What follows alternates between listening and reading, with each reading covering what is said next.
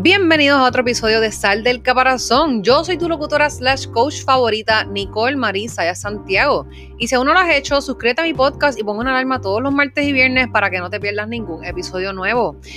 Hoy estaremos hablando sobre tu propósito de vida. ¿Sabes cuál es? Si no, aquí te doy tres señales que te van a ayudar a descubrirlo. So, este episodio se va a tratar de descubrir cómo encontrar el punto en donde tus habilidades y pasiones se unen en favor de las necesidades del mundo. Y comienzo diciéndoles que no hay luces que te muestren el camino para encontrar tu verdadero propósito en la vida. Muy pocas personas saben instintivamente qué es lo que quieren hacer en su paso por la tierra por muchos años eh, yo sabía que yo quería ser emprendedora, pero yo no sabía cómo yo quería que eso pasara.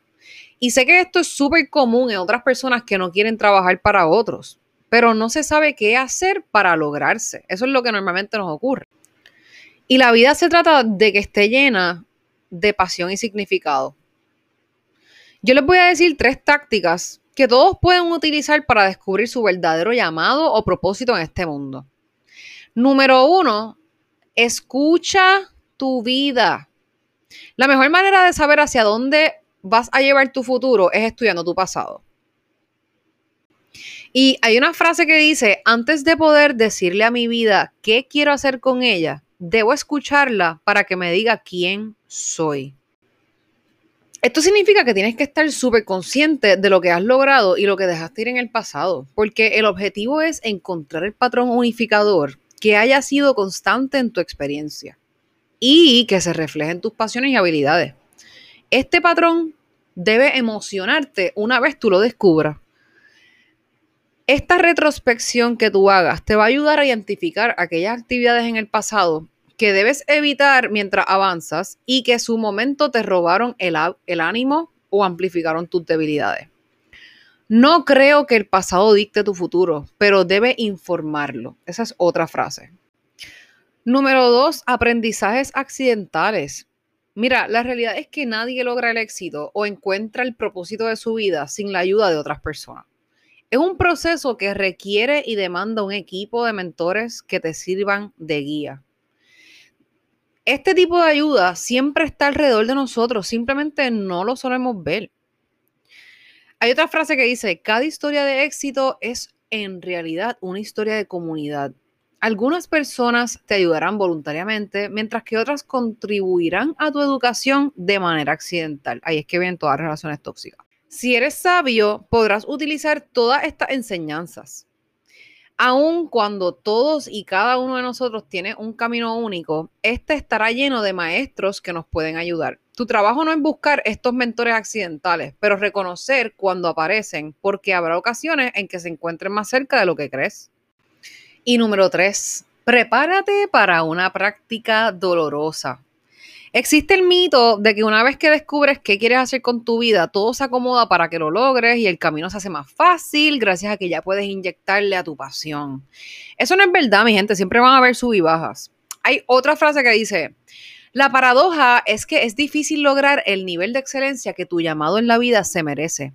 Lo que es estimulante y satisfactorio es la lucha por alcanzarla. Y como la lucha es difícil, no todos llegan a apreciarlo. Debes pulir tus habilidades en lo que te gusta, tal como lo hacen los atletas, músicos y artistas profesionales, hasta el punto del agotamiento. De otra manera, no lograrás sobresalir.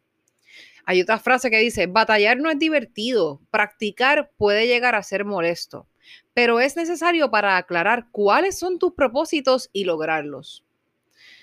La clave es encontrar dónde tus habilidades y tu impulso personal se conjugan con las necesidades de otros. Puedes encontrar este punto de encuentro al contestar las siguientes tres preguntas. So, busca una libreta y quiero que escribas ahora mismo y conteste estas preguntas. ¿Qué amo? ¿Qué amo? ¿En qué soy bueno? ¿En qué soy bueno?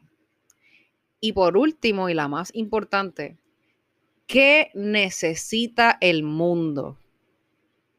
qué necesita el mundo. Una vez que encuentre ese dulce punto de intersección, algo que tenga que ver con las tres cosas, no tendrás un trabajo o una carrera, sino el propósito de tu vida.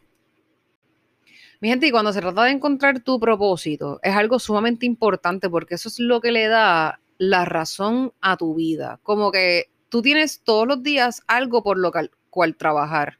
No es lo mismo un por qué a un propósito. Porque todo el mundo habla del famoso por qué. ¿Cuál es tu por qué? ¿Por qué lo estás haciendo? Y todo el mundo dice, por mi hijo, por mi hijo, por mi hijo, por mi hijo, por mi hijo. O porque lo voy a lograr, o porque esto, lo otro, por lo otro. Ahora, cuando tú hablas de tu propósito, tu propósito no es por tu hijo. Esto es algo que yo hablé en un live recientemente. So les invito a que pasen por mis lives de lunes a jueves a las 6 de la tarde en mi página Nicole Marisayas. Em, esto es algo que yo hablé en los lives. Y es que el propósito no es por tus hijos. El propósito es lo que tú viniste a este mundo a hacer y tus hijos están aquí para acompañarte. Pero tú no viniste a ser mamá y ya. ¿Verdad que no? ¿Verdad que necesitas moverte en el mundo? Exactamente. ¿Verdad que te sientes estancada aún teniendo tus hijos? Exactamente. Eso, tu propósito no es tener los hijos.